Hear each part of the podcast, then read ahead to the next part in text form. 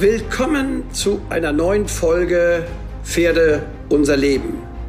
Wir müssen viel mehr über die Möglichkeiten und den Wert, den Pferde in unser Leben bringen, kommunizieren.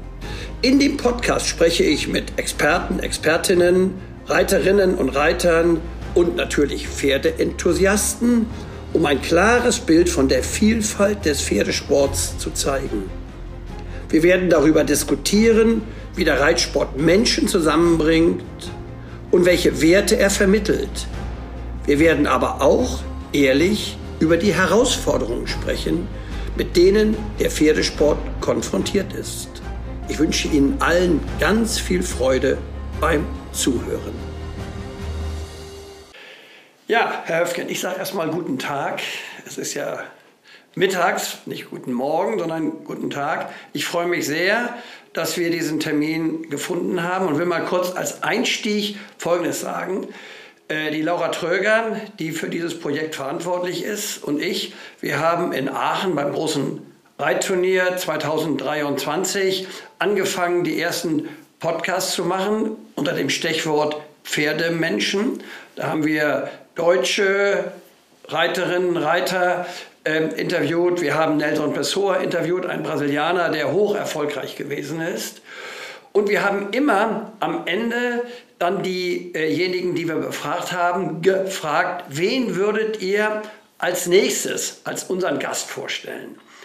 Und da kamen also meist Reiter hier und da und dort, äh, bekanntere, weniger bekannte oder Menschen, die durch Pferde äh, besonders viel erreicht haben, nach einer Krankheit wieder ins Leben, wenn man so will, zurückgekommen sind.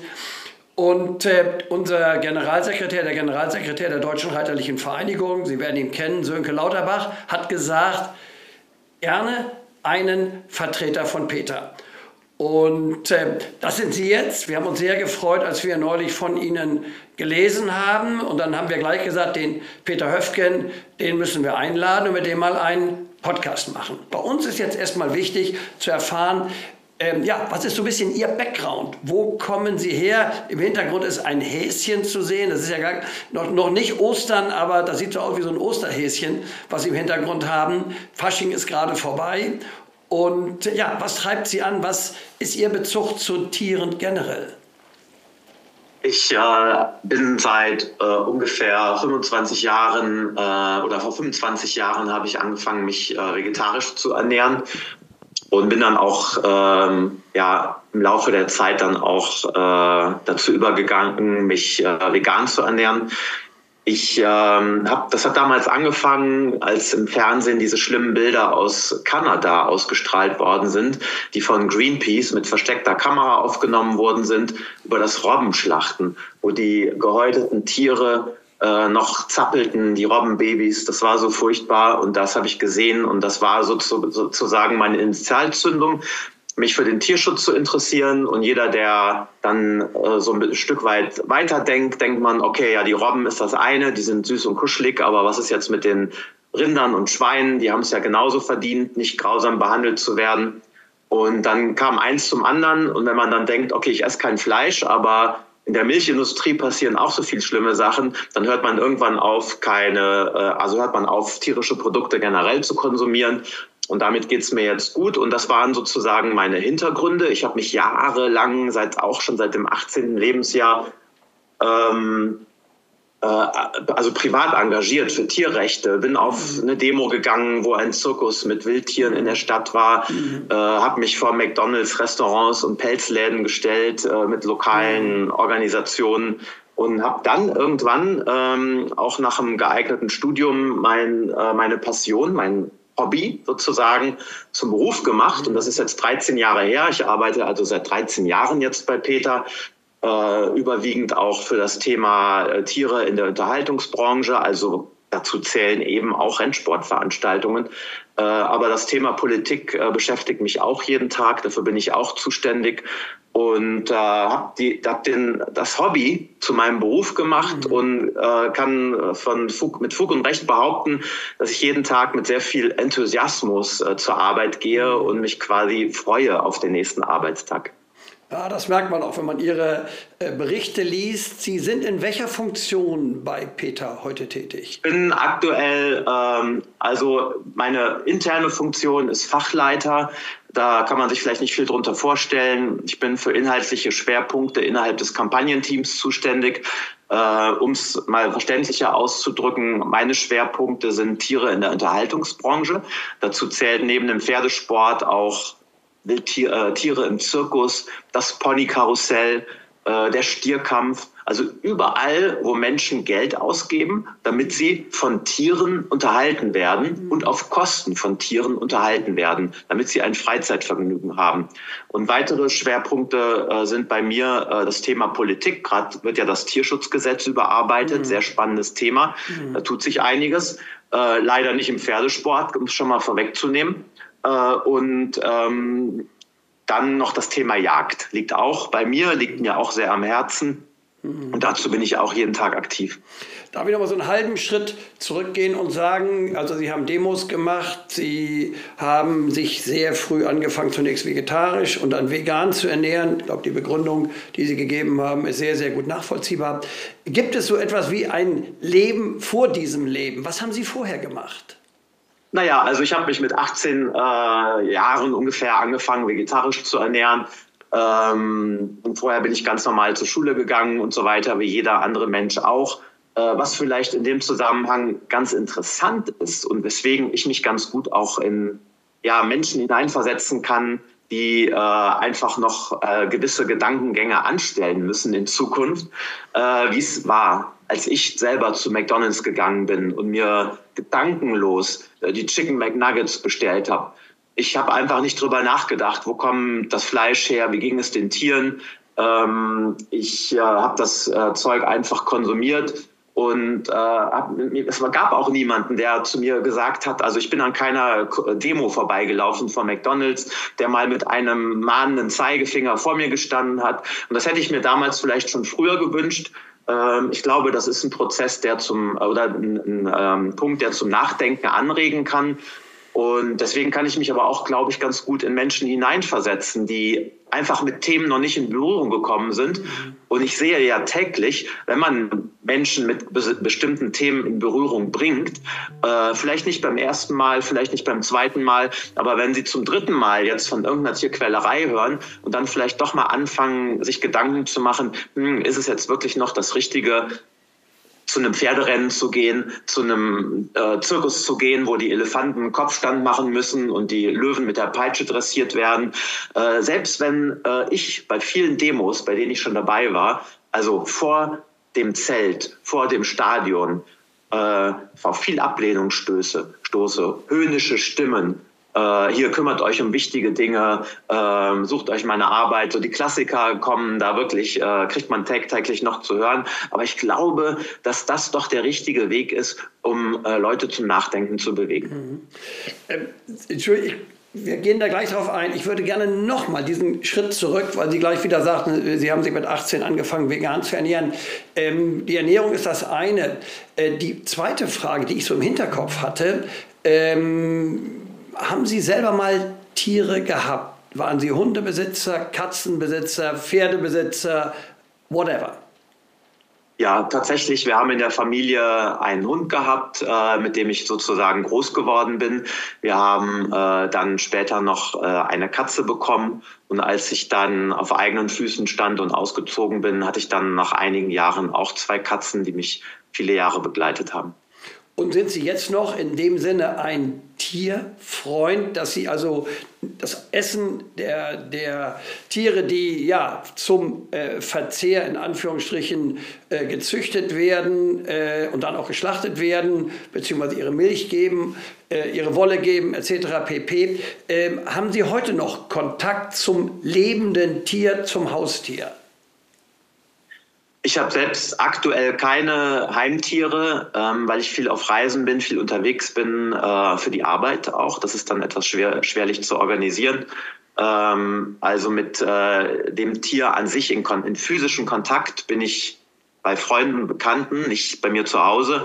Ähm, ansonsten dreht sich bei uns natürlich, also mein ganzes mein, ganzer, mein ganzes Arbeitsleben und, und Freizeit auch drängt sich um das Thema Tier. Das aber dann äh, mehr auf der Ebene äh, der äh, Kampagnenarbeit, der politischen Arbeit. Und dass Sie ein Häschen hinter sich sitzen haben, ist reiner Zufall? Oder ist das eine Passion, dass Sie sagen, ich liebe Osterhasen in besonderer Weise?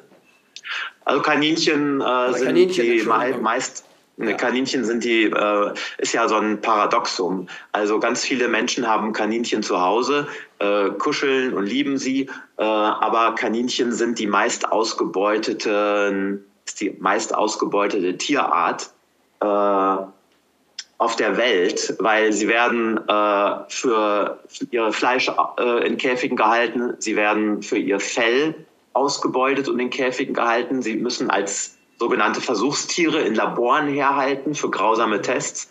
Äh, und wir sehen sie in Baumärkten, äh, wo sie äh, verramscht werden, einfach an Spontankäufer.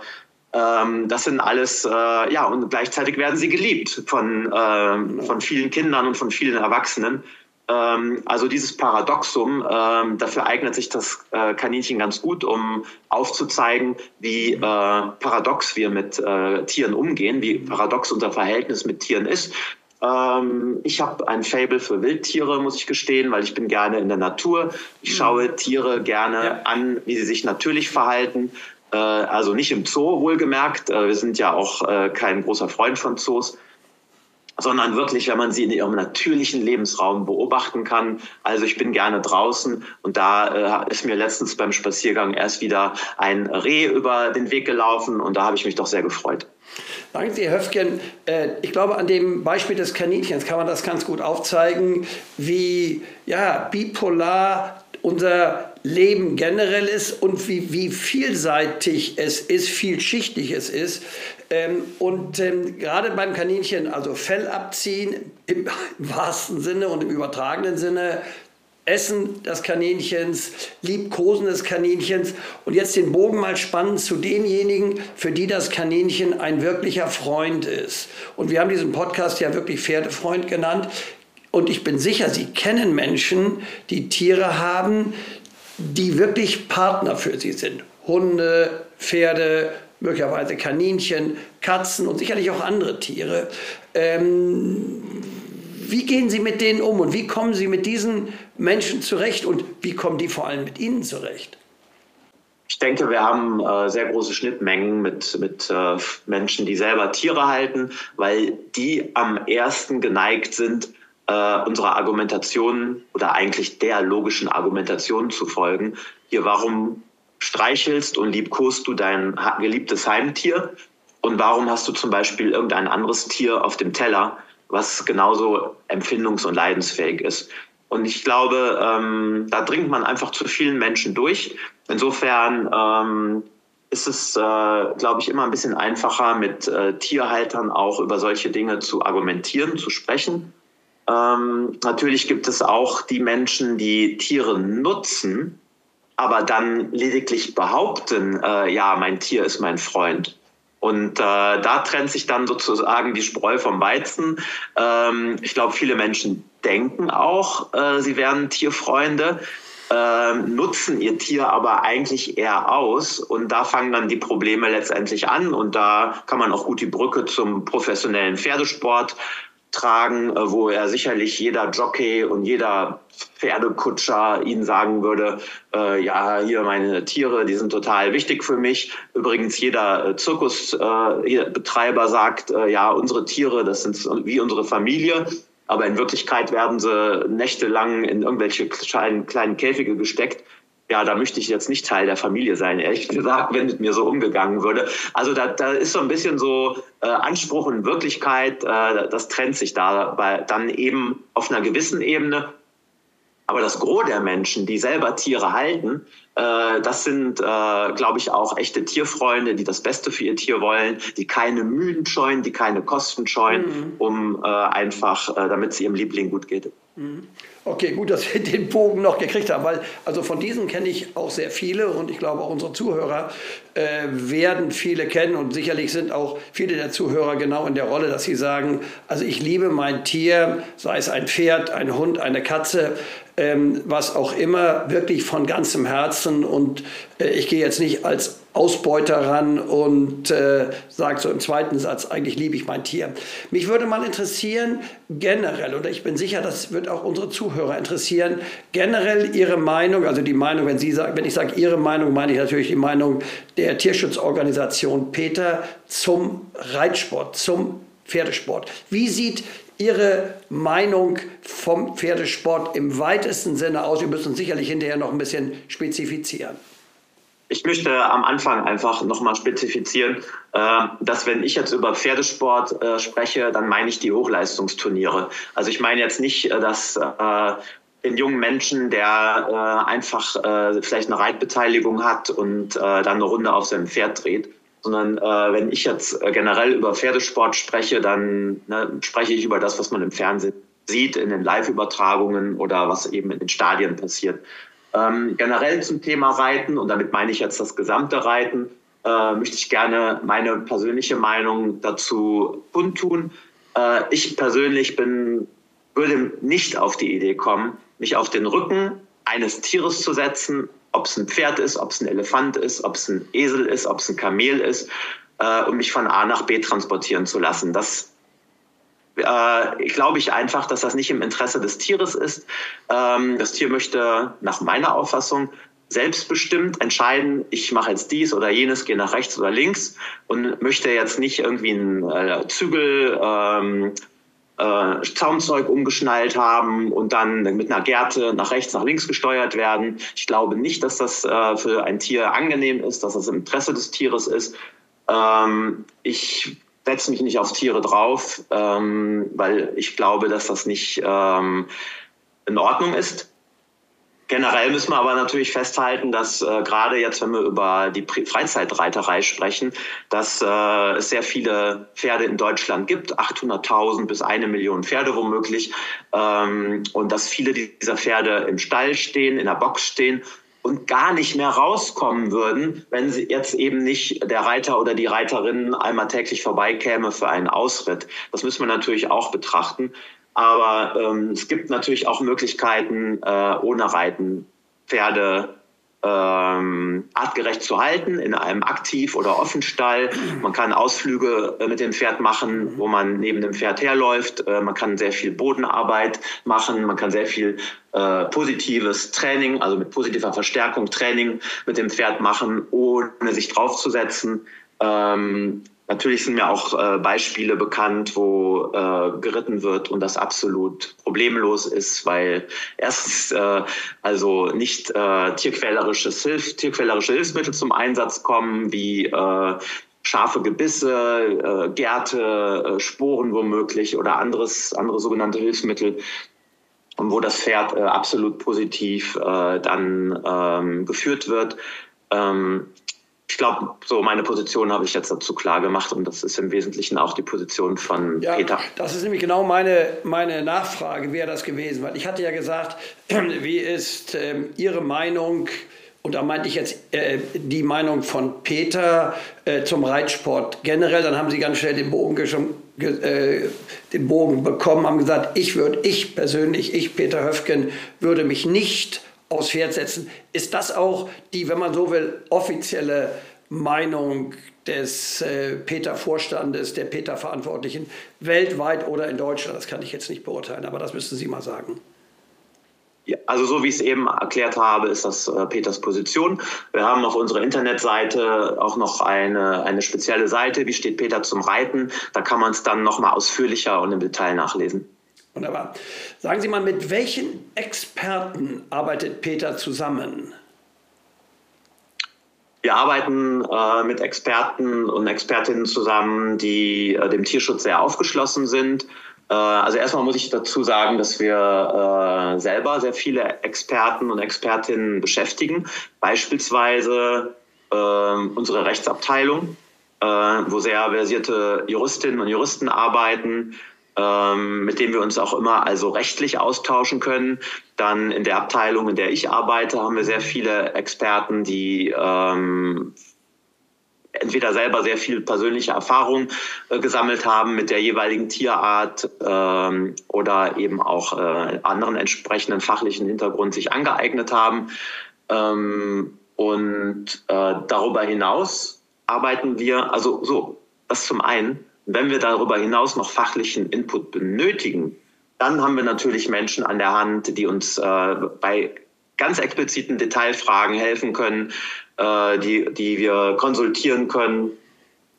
Ähm, ich will nur einen Namen einfach nennen, weil wir schon seit Jahren mit dem äh, Dr. Pick zusammenarbeiten. Dr. Pick ist äh, ähm, ein, den, den wir schon häufiger angefragt haben für Stellungnahmen oder auch für Gutachten äh, im Bereich des Pferdesports. Er ist äh, Tierarzt, ehemaliger Rennbahntierarzt, also war früher auf Rennbahnen äh, beim Pferdesport, mhm. hat dann aber sozusagen gesehen, was da vor Ort passiert und ist jetzt Kritiker des Rennsports, hat auch schon Bücher dazu veröffentlicht, hat also eine ganz wunderbare Expertise, kennt alle Seiten mhm. ähm, und äh, da greifen wir natürlich drauf zurück und auch viele andere Menschen, äh, ob es jetzt im juristischen Bereich ist, im, im äh, biologischen Bereich, äh, im fachlichen Bereich. Also da ähm, äh, setzen wir uns natürlich keine Grenzen ist natürlich auch immer so ein bisschen die Frage, eine Kapazitätsfrage, Zeit, Kosten und so weiter und so fort.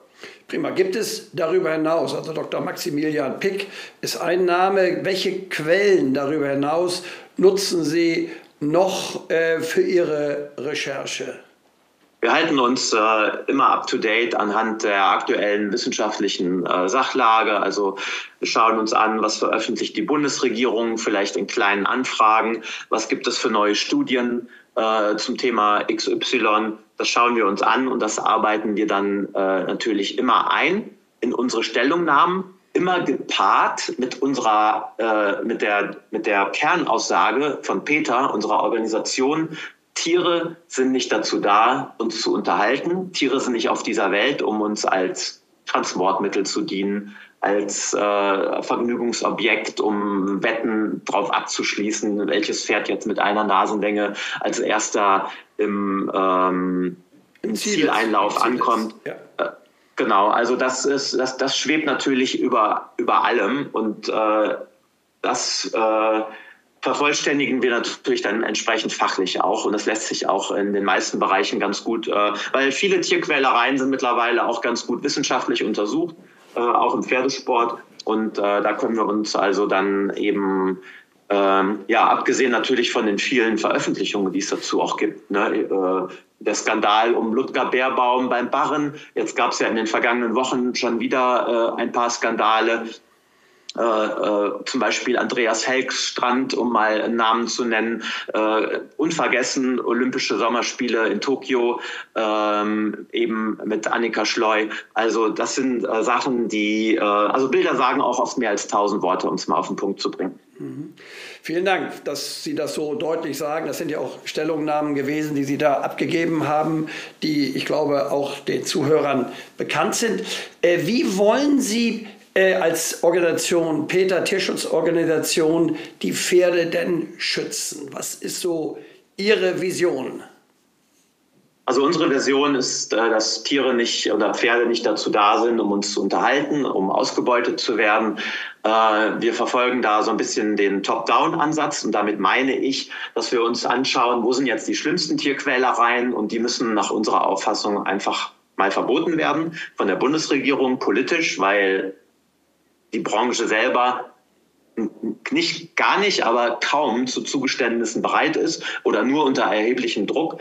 Und, äh, und dann geht es natürlich auch viel um Verhaltensänderungen. Also das, äh, es geht um die Aufklärung der Menschen. Wir versuchen ja auch immer wieder über unsere Internetseiten, über unsere sehr reichweitenstarken Social-Media-Seiten die Menschen überhaupt erstmal zu erreichen, aufzuklären, äh, was sich da im Hintergrund von vielen Pferdesportveranstaltungen einfach tut. Äh, Stichwort Peitschenschläge beispielsweise oder äh, ja, das Barren und so weiter. Also dass wir diese Videos, die es dazu dann gibt, die uns zugespielt werden, auch an die Öffentlichkeit bringen, so dann eben ein gesellschaftlicher, möglichst ein gesellschaftlicher Konsens entsteht. Äh, also so eine sozusagen moralische, so ein moralischer Pegelstand äh, was jetzt akzeptabel ist, äh, wie wir mit Tieren umgehen in der Gesellschaft und was nicht. Und den versuchen wir zu verändern, in dem Sinne, dass wir die Leute einfach, dass wir den Leuten zeigen, was passiert eigentlich mit den Tieren. Und dass das dann nicht in Ordnung ist, da kommen dann die Menschen oft ganz von selber drauf. Und das ist unser Ansatz, dass wir sagen, äh, beispielsweise der Einsatz von Peitschenschlägen, äh, der muss sofort verboten werden, dass äh, schon ganz junge Pferde an den Start gehen dürfen, die noch im Wachstum befindlich sind bei Pferdesportveranstaltungen. Das ist auch nicht in, in Ordnung, das müsste auch verboten werden.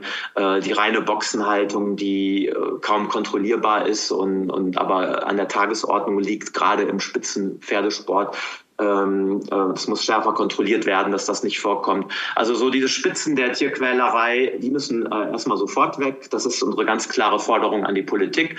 Und äh, ganz viele andere Sachen, die nachgelagert sind, äh, die müssen, die kommen dann im Bereich der, der Aufklärung und sind natürlich auch Forderungen von uns. Sehen Sie denn überhaupt noch eine Zukunft im Pferdesport im weitesten Sinne? Wir können nachher noch mal darauf eingehen, wie sich das möglicherweise in den einzelnen Disziplinen darstellt, die wir im Pferdesport haben. Sehen Sie da überhaupt noch eine Perspektive in der Zukunft? Werden in der Zukunft noch Pferde geritten, gefahren, zum Voltigieren eingesetzt, um mal äh, diese drei Bereiche zu nehmen? Äh, oder ist das eigentlich für Sie at the end of the day ein No-Go? Es ist ein Auslaufmodell für uns. Ähm, möchte die Frage mit einem ganz klaren Jein beantworten. Ähm, wir sehen, wir, wir wollen, dass diese äh, Art der Tiernutzung in die Geschichtsbücher verwandt, verbannt wird. Wir wissen aber auch, dass das nicht äh, in drei Monaten und in drei Jahren passiert. Dann wird, werden wir noch sehr viel Aufklärungsarbeit betreiben müssen, dass viele Menschen einfach auch verstehen, äh, wie es den Tieren dabei ergeht, dass sie vielleicht noch mehr Empathie entwickeln äh, mit den Pferden und sich überlegen, ja, ist das jetzt wirklich im Interesse des Pferdes? Vor eine Kutsche gespannt zu werden, äh, einen womöglich gefährlichen Parcours fahren zu müssen. Das machen die ja nicht freiwillig, die Pferde. Das sieht ja jeder, äh, ne, dass die Pferde mit teilweise mit Scheuklappen, mit, mit mit der Gerte angetrieben werden, mit den scharfen Gebissen werden sie gelenkt nach rechts, nach links. Das hat nichts mit Freiwilligkeit zu tun. Und da muss man sich wirklich fragen, das würden wir ja nicht bei Menschen akzeptieren, wenn bei den Olympischen Spielen irgendein Spitzensportler dazu gezwungen würde, mit der Peitsche irgendwas Gefährliches zu tun, warum akzeptieren wir es dann bei Tieren? Und ich glaube, äh, dieses, dieser augenöffnende Moment, der wird auch früher oder später äh, oder bei zukünftigen Generationen auch Einzug halten. Äh, jetzt nicht in den nächsten drei Jahren, wie gesagt, äh, dass wir da eine breite Mehrheit für finden, äh, aber daran arbeiten wir. Haben Sie auch Kontakt, ich sag mal, zu Reiterinnen und Reitern, um das mal darauf zu reduzieren. Ähm, das könnten wir bei Fahrern, Fahrerinnen und Voltigierern natürlich in ähnlicher Weise sagen, wo sie den Eindruck haben, hey, die machen es eigentlich gut mit ihren Pferden. Ähm, wir haben in der Vergangenheit Kontakt gehabt, äh, ob jetzt zu Reiter, Voltigierer äh, ganz konkret. Also wenn Sie jetzt im Spitzensport meinen, ähm, wir haben uns beispielsweise in den vergangenen Jahren häufiger mit ähm, Präsidenten oder Vorsitzenden von Rennvereinen, Galopprennvereinen ausgetauscht. Ähm, und ähm, was wir immer wieder feststellen, ist, auch wenn wir jetzt über andere Branchen sprechen, ob das jetzt äh, im Bereich äh, Zirkus ist oder, oder Fleischkonsum, also wenn wir mit Verantwortlichen aus der Branche sprechen, dann ist der Austausch doch relativ begrenzt, weil ähm, diese Personen natürlich unsere Kritik kennen. Das heißt, da, da, wir überraschen sie jetzt nicht mit was Neuem, aber da ist es doch häufig so, dass wir da ähm, nicht durchdringen, weil diese Menschen oft Geld damit verdienen, weil das ihre Lebensgrundlage ist, das Tier so zu nutzen, wie sie es tun. Also kein Jockey hat bisher gesagt, ah, Peter, ja, ihr habt recht, äh, ja, sterben wirklich viele Pferde auf den Galopprennbahnen, dann höre ich mal damit auf. Also zu dem Punkt kommt es nicht. Insofern sind Diskussionen mit Branchenvertretern gelangen in der Regel relativ, relativ schnell an einen toten Punkt, wo man einfach Positionen austauscht. Ähm, wir, wir, sagen, okay, so und so sieht's aus und die Probleme haben wir. Und äh, die Branchenvertreter sagen dann, mh, hm, ja, wir sehen das anders, wir machen es trotzdem weiter. Wir sind auch nicht zu Zugeständnissen bereit Okay, dann geht, fährt man nach Hause, hat vielleicht viel Zeit und Geld investiert, weil man einen Besuch gemacht hat in einer anderen Stadt und hat aber im Endeffekt nichts erreicht. Insofern, äh, das ist so ein äh, Schema, was wir leider allzu oft erlebt haben, wenn wir über tiernutzende Personen sprechen. Also ich glaube, wir sind uns in vielen Punkten einig, weil sicherlich längst nicht alles äh, im grünen Bereich ist. Im Galoppsport kann ich zu wenig beurteilen, aber sicherlich auch in, in den Bereichen, äh, im olympischen Bereich, in den drei Disziplinen ist sicherlich hier und da eine kritische Situation. Sie haben verschiedene Dinge ja eben selber schon angesprochen. Das sieht der Verband, der, die, also die Deutsche Reiterliche Vereinigung, Vereinigung so, das sehe ich persönlich so, das sehen sicherlich auch die Zuhörerinnen und Zuhörer dieses Podcasts so. Auf der anderen Seite, und ähm, äh, muss man auch sagen, Pferde kann man auch für das motivieren, was sie tun. Und es gibt ja, ich sag mal, Ausbildungsrichtlinien, wenn die sorgfältig eingehalten werden, dann kann man ein Pferd wunderbar A, gymnastizieren, für das auch vorbereiten, was sie dann auf welchem Niveau auch immer tun.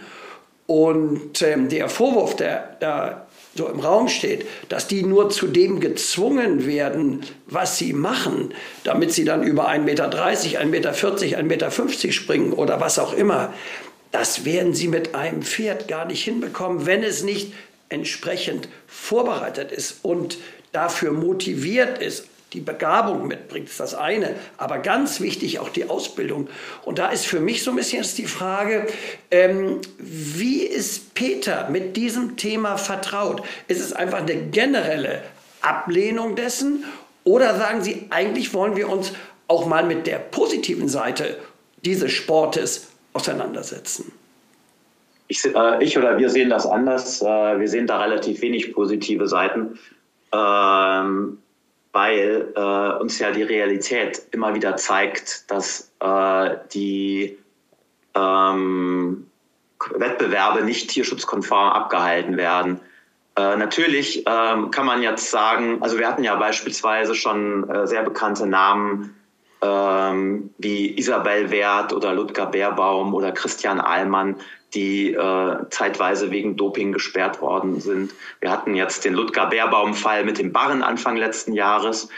Äh, wir hatten den Fall Annika Schleu. Wir haben jetzt aktuell wieder, geistern wieder Tierquälereien aus äh, Skandinavien, aus, aus Südamerika, die mit Deutschland Bezug durch die Presse. Also wenn man uns das so vor Augen hält, dann sieht man eigentlich, äh, wo man hinguckt äh, und wo man genauer hinschaut, hinter die Kulissen schaut, wo vielleicht mal jemand mit versteckter Kamera filmt äh, wo man hinschaut, äh, sieht man, dass die Tiere misshandelt werden, geschlagen werden, missbraucht werden. Also ich sehe da überhaupt nichts Positives, äh, weil äh, erstens hält sich keiner an die Regeln und zweitens, selbst wenn sich an die Regeln gehalten wird, um mal ein Beispiel zu nennen, äh, auf den Pferderennbahnen, also auf den Galopprennbahnen, äh, da passiert das ja alles vor den äh, Rennbahnen. Äh, äh, und, und Richtern, da, vor Publikum, vor Fernsehkameran. Selbst da werden ja die eigenen Richtlinien nicht eingehalten. Ich sage jetzt mal Anzahl der Schläge beispielsweise, da werden ja ständig Strafen verhängt, verbandsinterne Strafen. So, aber selbst wenn die Richtlinien eingehalten werden, dann ist es ja immer noch erlaubt, ein Pferd dreimal zu schlagen auf einer Galopprennbahn. Äh, und das hat nichts mit Tierschutz zu tun. Also die verbandseigenen Richtlinien erlauben in meinen Augen Tierquälerei. Und daran sieht man, dass, der, äh, dass die Verbände überhaupt kein Interesse an äh, irgendwelchen Tierschutzsachen haben, sondern äh, es geht da ums Geldverdienen, es geht da um äh, eigene Interessen, die durchzusetzen und eigene Regeln aufzustellen.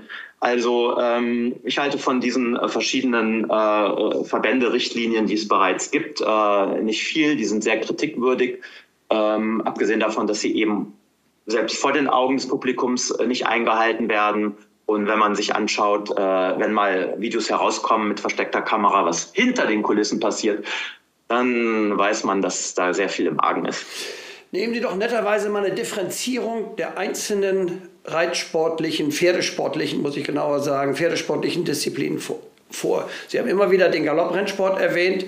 Das ist die eine Seite, das ist der eine Teil unseres Sportes. Aber da gibt es noch viele andere Teile. Ich kenne mich mit dem Galopprennsport am äh, besten aus. Damit habe ich mich in den vergangenen Jahren am intensivsten beschäftigt.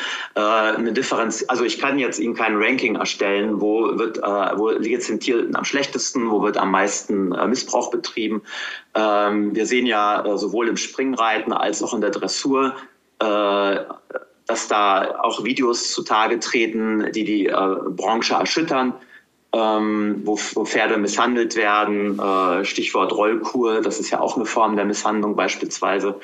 Ähm, äh, von, von daher ähm, kann ich da jetzt nicht sagen, das eine ist besser oder schlechter als das andere.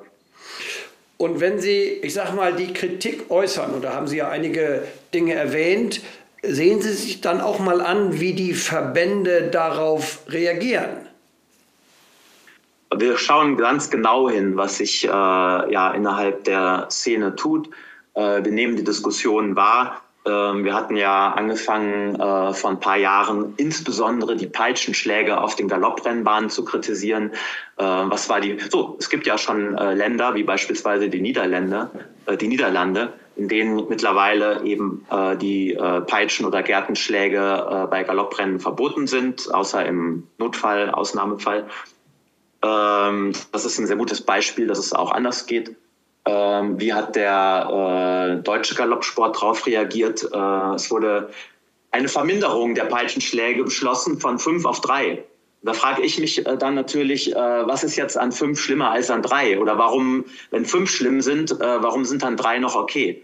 Also das ist überhaupt keine Stringenz oder keine, keine Logik hinter den Maßnahmen. Ich glaube, ähm, man wollte einfach nur irgendwas tun, um zu zeigen, dass man handlungsfähig ist. Aber im Endeffekt hat das jetzt keine großartige äh, Verbesserung für die Tiere bewirkt. Also wenn man schon reagiert, dann muss man auch gleich sagen, okay, wir verbieten eben die Peitschenschläge beim Galopprennen auch. Äh, natürlich auch bei den anderen, äh, beim, beim ähm, äh, Fahrsport zum Beispiel. Also ähm, da ähm, sehe ich keine äh, Stringenz und wir beobachten das und kommentieren das auch anhand von Pressemitteilungen beispielsweise oder geben das auch entsprechend in Interviews zur Kenntnis. Okay, also vielen Dank. Also wir waren jetzt immer wieder zurück in den, in den Galopprennsport, also die olympischen Disziplinen, die haben wir jetzt weniger im Fokus. Das ist wohl auch so ein bisschen mehr bei Ihnen so die Situation, in der Sie äh, den Pferdesport sehen. Jetzt würde ich mal den Blick nach vorne richten. Also die Situation, wie sie jetzt ist, haben Sie ja sehr ausführlich geschildert, wie Sie sich, also oder wie Sie sie aus heutiger Sicht sehen.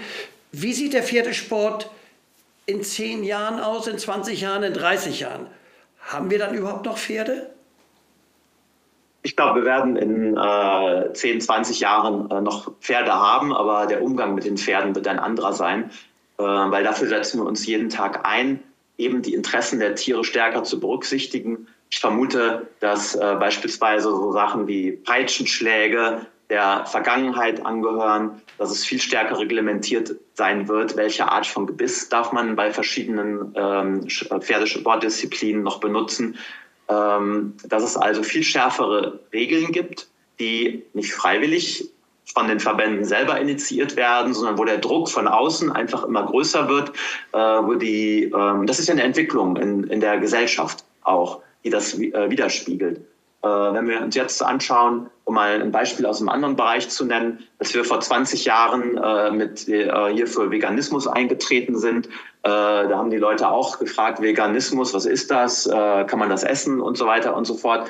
Und mittlerweile finden Sie in jedem Supermarktregal neben den Fleischprodukten auch äh, sehr leckere vegane Würstchen und so weiter. Und ich glaube, diese Entwicklung, die wird es auch in anderen Bereichen der Tiernutzung geben, so dass wir ähm, einfach eine Gesellschaft äh, finden, die sich immer mehr öffnet. Oder das erkennen wir jetzt auch schon, äh, auch anhand der Meldungen, die bei uns eingehen, anhand der, des Medienechos auch, was wir auf verschiedene Themen erhalten dass es also eine immer größere Offenheit dafür gibt, äh, Tiere als das anzuerkennen, was sie sind, nämlich äh, leidensfähige Mitgeschöpfe, äh, die nicht dafür da sind, um von uns ausgebeutet zu werden. Und das, dieser Gedanke wird auch immer mehr im Pferdesport Einzug halten. Die Verbände und auch die Politik, die ja am letzten, am langen Ende so diese, diesen Rahmen vorgibt, die wird sich eben dieser gesellschaftlichen Entwicklung nicht ewig äh, entziehen können und sie werden darauf reagieren. Also beispielsweise äh, Tiere im Zirkus.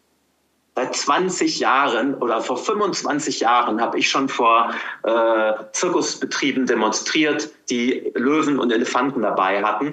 Und jetzt in der vergangenen Woche kam das neue Tierschutzgesetz als Entwurf heraus, wo endlich Löwen, Elefanten, Tiger, Bären demnach verboten werden sollen. 25 Jahre hat es gedauert.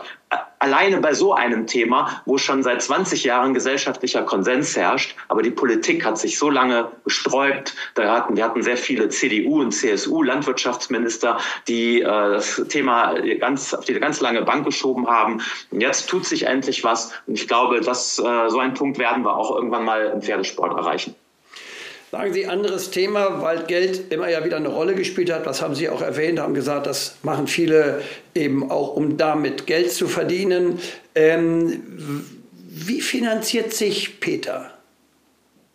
Wir sind eine rein spendenbasierte Organisation. Das heißt, wir erhalten äh, einzelne Spenden von, äh, von äh, ja, tierfreundlichen Menschen. Das sind teilweise auch Nachlässe. Das sind viele Einzelspenden, Daueraufträge. Äh, insofern können wir sagen, wir sind unabhängig. Wir sind äh, jetzt nicht irgendwie an ein Institut oder an eine Regierungsorganisation davon abhängig für bestimmte Projekte und können daher einfach immer unsere äh, wahre Meinung auch zu jedem Thema kundgeben. Und äh, Meinungskundgabe ist das eine. Kommt das Geld, was Sie bekommen, auch oder einnehmen, von wo auch immer es kommt, äh, kommt das auch den Tieren zugute, für die Sie so kämpfen? Ja, jeder Cent kommt den Tieren zugute. Und ich äh, vermute mal, dass Sie jetzt mit Ihrer Frage meinen, äh, ob jetzt wirklich ein echtes physisches Tier irgendwo lebt, äh, was davon profitiert.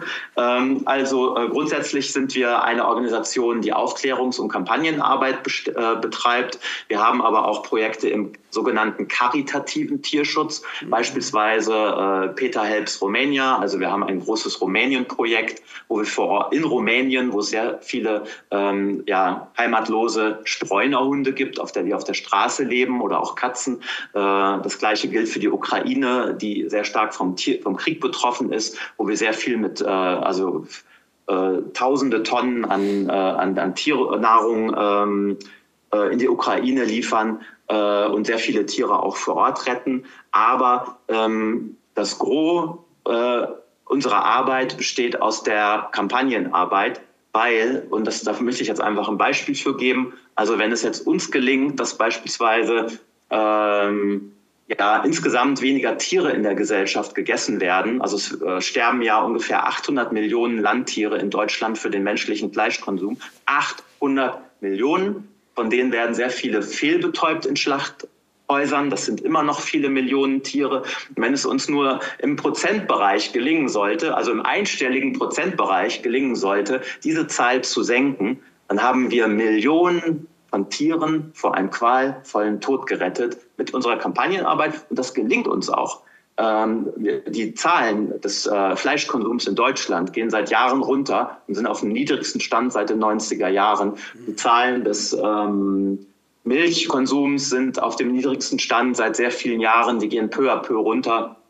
Immer weniger Tiere werden also ausgebeutet in diesen Industriezweigen und ähm, so viele Tiere könnte man gar nicht auf einem, äh, äh, sagen wir mal jetzt physisch retten, aus einem Schlachthof oder von einem Tiertransporter und irgendwo aufpäppeln, wie wir eben durch diese Kampagnenarbeit, wenn sich ein Mensch äh, vegan ernährt, dann rettet er ungefähr 100 Tiere pro Jahr vor einem Leben in dieser sogenannten Nutztierindustrie. Und das, also dieser Grundgedanke, einfach äh, äh, möglichst effizient zu arbeiten mit dem Geld unserer Spenderinnen und Spender, der treibt uns an.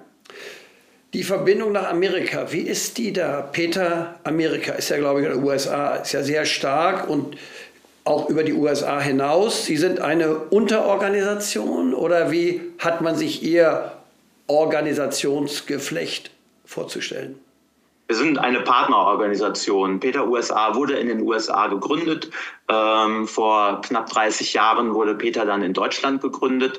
Ähm, und ähm, wir sind also rechtlich eigenständige Organisationen, also ein, sind eine Partnerorganisation von Peter USA. Es gibt übrigens weitere Partnerorganisationen in äh, Indien, in äh, äh, in Großbritannien und in einigen anderen Ländern, die dort auch eben für die Tiere kämpfen. Der Vorteil also dieses, äh, dieses, äh, dieser, dieser Organisation ist, dass wir natürlich äh, sehr schön ähm, Tierquälereien die einen weltweiten Bezug haben, auch gemeinsam angehen können. Also nur mal als Beispiel, wir erhalten sehr häufig Videomaterial von Tierquälereien, beispielsweise in Australien äh, von diesen großen Schaffarmen, wo die Tiere geschoren werden, wo sehr viel unserer Wolle herkommt, äh, wie, wie dort mit den Tieren umgegangen wird. Wir erhalten äh, aus südostasiatischen Ländern äh, von Krokodilfarmen oder Schlangenfarmen, äh, da geht es dann um Exotenleder für teure Handtaschen oder für Schuhe und so weiter. So, und äh, die Abnehmer sind ähm, dann große Firmen, multinationale Organisationen, die äh, in den USA sehr ihre große, große Klientel haben, in Europa große Klientel haben. Und uns gelingt es dann, eben Druck auf diese Unternehmen auszuüben, auf diese Bekleidungsfirmen beispielsweise, äh, die vielleicht ihren Hauptsitz in Frankreich haben, aber viele Filialen in China haben, in äh, Großbritannien, in den USA, können beispielsweise dort äh, Kundgebungen veranstalten, die Aktionärsversammlungen besuchen und dort eben weltumspannend Druck ausüben. Das heißt also, wir haben eine sehr schöne äh, Möglichkeit, ähm, global zu agieren, weil viele Tierquälereien muss man im globalen Kontext angehen und so sehen. Also das ist sehr eindrucksvoll, was Sie sagen, Herr Höfgen. Ähm, ich gehöre nur zu der Fraktion derer, die natürlich Tierquälerei ablehnen, die äh, wirklich versuchen, pferdegerecht ähm, zu arbeiten. Das ist für mich eine Lebensaufgabe, der ich mich, solange ich kann, widme. Ich würde Ihnen gerne mal äh, die Möglichkeit bieten, aber ich weiß gar nicht, ob Sie darauf eingehen oder Kolleginnen und Kollegen von Ihnen mal erklären, wie man Pferde arbeitet, Komma, damit sie motiviert sind, damit sie Freude an dem haben, äh, was sie machen, dass sie Teil des äh, ja, des Jobs sind, mir fällt gerade kein besseres Wort ein, äh, etwas mit dem Reiter gemeinsam zu machen. Vom Fahren verstehe ich nicht so viel, vom Galopprennen verstehe ich auch nicht so viel, aber vom Reiten, den olympischen Disziplinen. Und das würde ich Ihnen gerne mal anbieten, weil ich meine, Sie haben jetzt die Schrecklichkeiten aufgezeigt. Ich glaube, da kann jeder nur sagen, da haben Sie recht. Da gibt es sicherlich viel Schreckliches, was mit Tieren passiert. Ich habe gerade eben, bevor ich äh, zu Ihnen jetzt hier in die Aufzeichnung gekommen bin, gehört, dass in USA 10.000 Volks, also Autos vom Volkswagen-Konzern am Hafen stehen, nicht abgenommen werden, weil da irgendwelche Bauteile drin sind, die mit Zwangsarbeit da eingebaut worden sind. Stichwort China. Und die äh, Amerikaner haben das jetzt nicht zugelassen. Es stehen die Autos da und da muss irgendwas umgebaut werden, damit die dann, wann auch immer, wie auch immer, zu welchem Preis auch immer, ausgeliefert werden können. Also das Thema Zwang ist auch da ein Thema, aber es ist eben, wenn man es richtig macht, kein Thema in der Ausbildung. Sie werden kein Pferd zu irgendetwas zwingen können. Das geht nur in freundschaftlicher Partnerschaft, Partnerschaft, Vertrauen, das sind ganz, ganz wichtige Dinge. Und ich kann das total verstehen, was Sie sagen. Aber es gibt Gott sei Dank, es gibt Gott sei Dank auch etwas anderes. Und da wollte ich Sie nur fragen, kann ich Sie in diese Welt des, wie ich sage, richtigen Reitens, des richtigen Umgehens mit dem Pferd, kann ich Sie dahin mal entführen? Äh, das würde mich wirklich sehr freuen und äh, das sollte jetzt auch äh, insgesamt auch nicht so klingen, dass wir nicht äh, offen sind für jegliche Diskussionen und Ratschläge. Im Gegenteil, wir erhalten ja auch sehr viele Zuschriften von, auch wenn wir neue Artikel veröffentlichen oder Interviews, Leute uns in Interviews wahrnehmen. Äh, wir, wir schauen alles an, wir lesen alles durch, wir reflektieren täglich unsere Positionen neu, überlegen immer, liegen wir hier richtig mit unserer Auffassung, müssen wir da was vielleicht im Detail anpassen. Ähm, wenn Sie sagen, kein Tier kann man zu etwas zwingen, dann habe ich leider eine andere Auffassung. Wir hatten ja jetzt gerade äh, vor drei Tagen äh, den großen Rosenmontagszug in Köln, wo äh, ungefähr 200 Pferde wieder mitgelaufen sind durch die Innenstadt. Die sind da alle nicht freiwillig mitgelaufen. Die sind allesamt dazu gezwungen worden, ähm, sich diesem Stress hinzugeben. Ne, sie, man kennt die üblichen Methoden, mit denen die Pferde dazu gezwungen werden. Das sind die äh, Gebisse, das sind äh, eben die äh, Hilfsmittel und die, äh, die Einwirkung des Reiters. Ähm, Weil jedes Pferd würde da normalerweise unter diesen Umständen äh, sofort weglaufen. Und wir haben sogar einen äh, Menschen gehabt, der Pferde bereitgestellt hat für den Kölner Rosenmontagszug, der äh, verurteilt worden ist in Aachen vom, äh, beziehungsweise vom, vom Amtsgericht äh, Mondschau. Äh, das ist ein Fall, der mich aktuell beschäftigt. Und dieser Mensch hat äh, Pferde für Rosenmontagszüge bereitgestellt. Der hat sie verprügelt äh, und ist verurteilt worden, dass er sie wirklich mit Mistgabel und Hammer immer wieder geschlagen hat. Und der hat dann vor Gericht sinngemäß ausgesagt, da gibt es einen Zeitungsartikel, kann jeder nachlesen, ähm, ja, die, die Leute wissen ja, ich werde gerne gebucht für, meine Pferde werden gerne gebucht für diese Umzüge, weil, weil sie wissen, dass ich meine Tiere unter Kontrolle habe. Also ähm, da deswegen ähm, glaube ich schon, dass man Pferde leider für, zu solchen Sachen zwingen kann. Ähm, und ähm, ich glaube, dass, dass für sehr viele ähm, sozusagen Zwangsdarsteller sehen. Ja, genau. Äh, Aber also ich würde Ihnen gerne mal, ich biete das an, Sie brauchen darauf nicht einzugehen, Ihnen und Ihren Kolleginnen und Kollegen gerne mal wirklich das Individuum Pferd in seiner Natürlichkeit, mit seinen Instinkten, mit, ja, ich sage ganz bewusst, seinen natürlichen Wünschen mal näher bringen und dann mal mit ihnen das gemeinsam erarbeiten, wie man mit so einem jüngeren Pferd umgeht, mit einem auch schwierigeren Pferd umgeht, einem weiter ausgebildeten Pferd umgeht, wie man mehr und mehr die Pferde motiviert. Denn das ist ja am Ende das, was uns weiterbringt, dass sicherlich der eine oder andere da auch mal eine unlautere, eine verkehrte Methode wählt. Keine Frage, bin ich total bei Ihnen. Aber dass die ganze Branche so dargestellt wird, das ist einfach ein Verkennen dessen, was sich täglich bei uns bietet. Denn wir haben so viele, gerade Damen in erster Linie, die sich so dem Pferd verbunden fühlen, auf allen Ebenen, vom Spitzensport äh, runter bis zum herrlichen Breitensport, Pferde führen, äh, Bodenschule, Sie haben es vorhin selber erwähnt. Das ist so lebensbegleitend, so lebensaufbauend, auch für diejenigen, die das machen. Das sind wirklich Freunde dann fürs Leben, die viele haben. Also ich will jetzt gar nicht eine pastorale Rede am Ende unseres Interviews halten, aber ich würde Ihnen da sehr, sehr gerne anbieten, weil das eine andere Sicht der Dinge ist. Und ich kann es gut verstehen, dass Sie diese eine Sicht haben der Dinge, total nachvollziehbar. Aber ich würde Ihnen gerne auch mal die andere Welt, in Anführungsstrichen, die schöne, heile Welt des Pferdesportes auch darstellen, denn die gibt es auch. Ja, da habe ich wirklich ein großes Interesse dran und meine Kolleginnen und Kollegen sicherlich auch.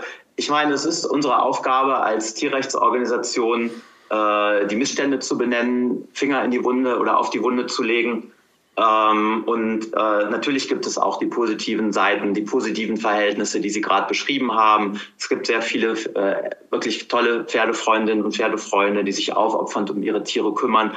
Ähm, das ist selbstverständlich. Mein Job äh, als Mensch einer Tierschutzorganisation ist es ähm, eben auch an der Verbesserung zu arbeiten und dafür benennen wir eben die Missstände.